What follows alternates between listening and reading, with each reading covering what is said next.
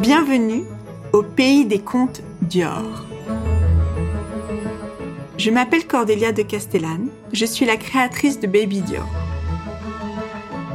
Je vais vous lire La petite poussette, adaptée de l'histoire originale d'Anderson.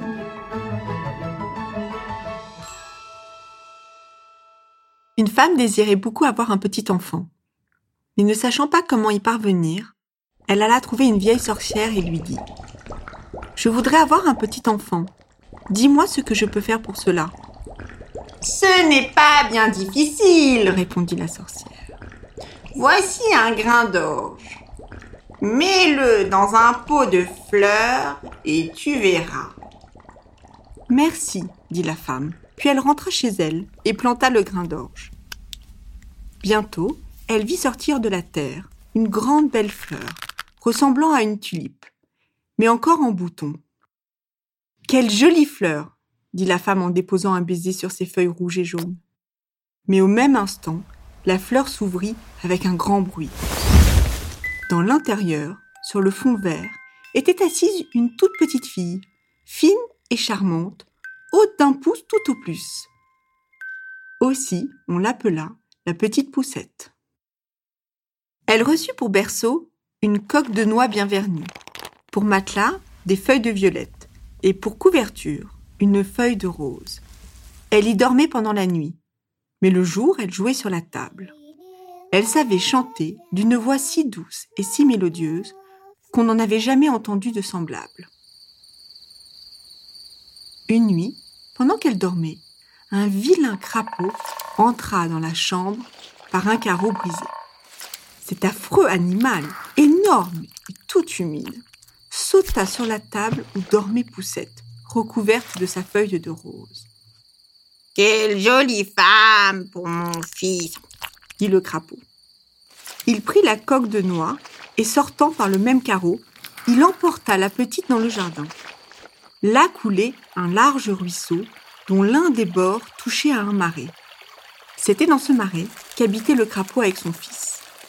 Sale et hideux, ce dernier ressemblait tout à fait à son père. Quack, quack, brekekex s'écria-t-il en apercevant la charmante petite fille dans la coque de noix. Ne parle pas si haut, tu la réveillerais, dit le vieux crapaud. Nous allons la placer sur une large feuille de bardane au milieu du ruisseau. Elle sera là comme dans une île et ne pourra plus se sauver. Lorsque la pauvre petite, en s'éveillant le lendemain matin, vit où elle était, elle se mit à pleurer amèrement, car l'eau l'entourait de tous côtés et elle ne pouvait plus retourner à terre. Le vieux crapaud nagea en compagnie de son fils vers la petite feuille où se trouvait Poussette.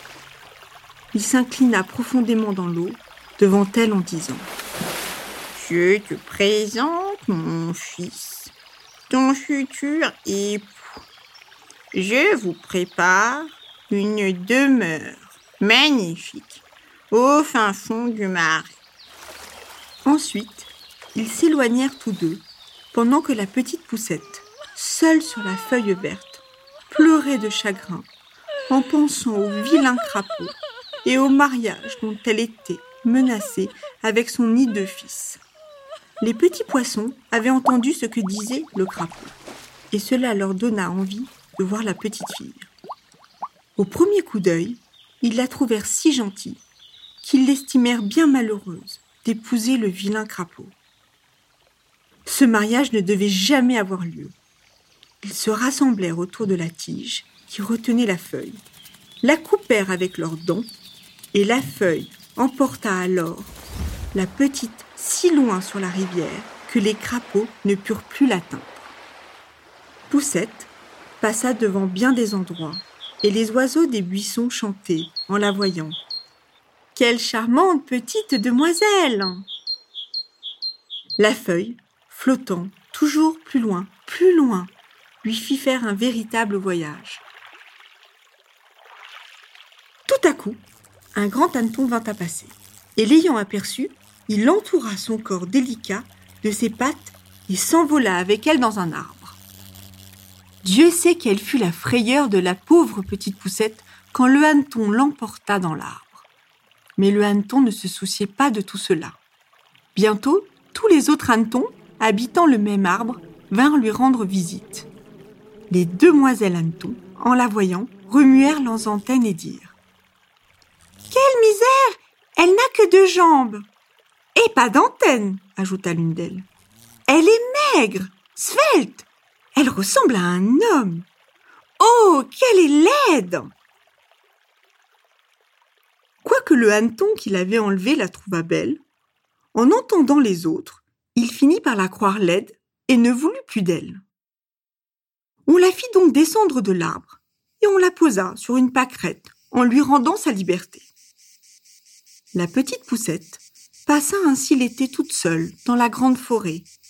Elle se nourrissait du suc des fleurs et buvait la rosée qui tombait le matin sur les feuilles. Ainsi se passèrent l'été et l'automne. Mais voici l'hiver, le long hiver si rude qui arrive. Tous les oiseaux qui l'avaient amusé par leurs chants s'éloignèrent. Les arbres furent dépouillés, les fleurs se flétrirent. La pauvre petite fille souffrit d'autant plus du froid que ses habits commençaient à tomber en lambeaux. Près de la forêt se trouvait un grand champ de blé. Ce fut pour la pauvre petite comme une nouvelle forêt à parcourir. Toute grelottante, elle arriva à la demeure d'une souris des champs. On y entrait par un petit trou, sous les pailles. La souris était bien logée, possédait une pièce pleine de grains, une belle cuisine et une salle à manger. La petite poussette se présenta à la porte comme mendiante et demanda un grain d'orge, car elle n'avait rien mangé depuis deux jours. Pauvre petite, répondit la souris des champs, qui au fond avait bon cœur. Viens avec moi dans ma chambre, il y fait chaud. Puis elle se prit d'affection pour Poussette et ajouta. Je te permets de passer l'hiver ici, mais à condition que tu tiennes ma chambre bien propre et que tu me racontes quelques jolies histoires. Je les adore. La petite fille accepta cette offre et n'eut pas à s'en plaindre. Nous allons recevoir une visite, dit un jour la vieille souris. Mon voisin a l'habitude de venir me voir une fois par semaine. Il a des grands salons et porte une magnifique pelisse de velours. S'il voulait t'épouser, tu serais bien heureuse, car il n'y voit goutte. Raconte-lui tes plus belles histoires. Mais Poussette n'avait pas trop envie d'épouser le voisin. Ce n'était qu'une taupe.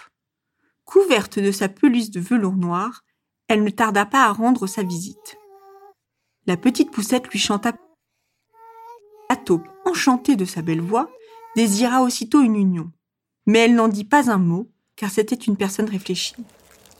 Pour faire plaisir à ses voisines, elle leur permit de se promener à leur gré dans une grande allée souterraine qu'elle venait de creuser entre les deux habitations.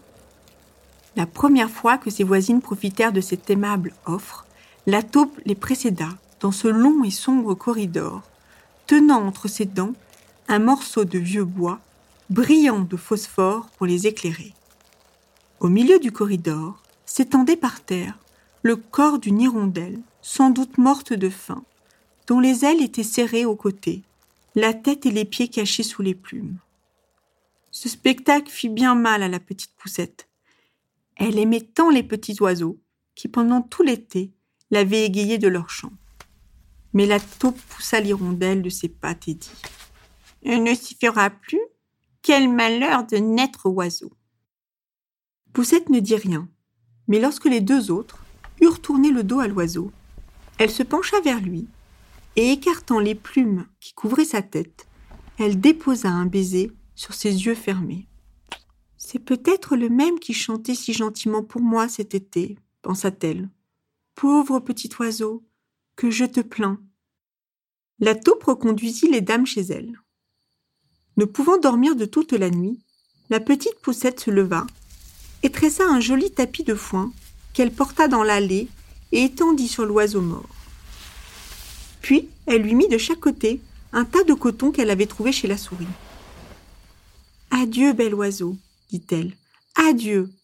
Merci de ta belle chanson qui me réjouissait tant pendant la douce saison de l'été, où je pouvais admirer la verdure et me réchauffer au soleil.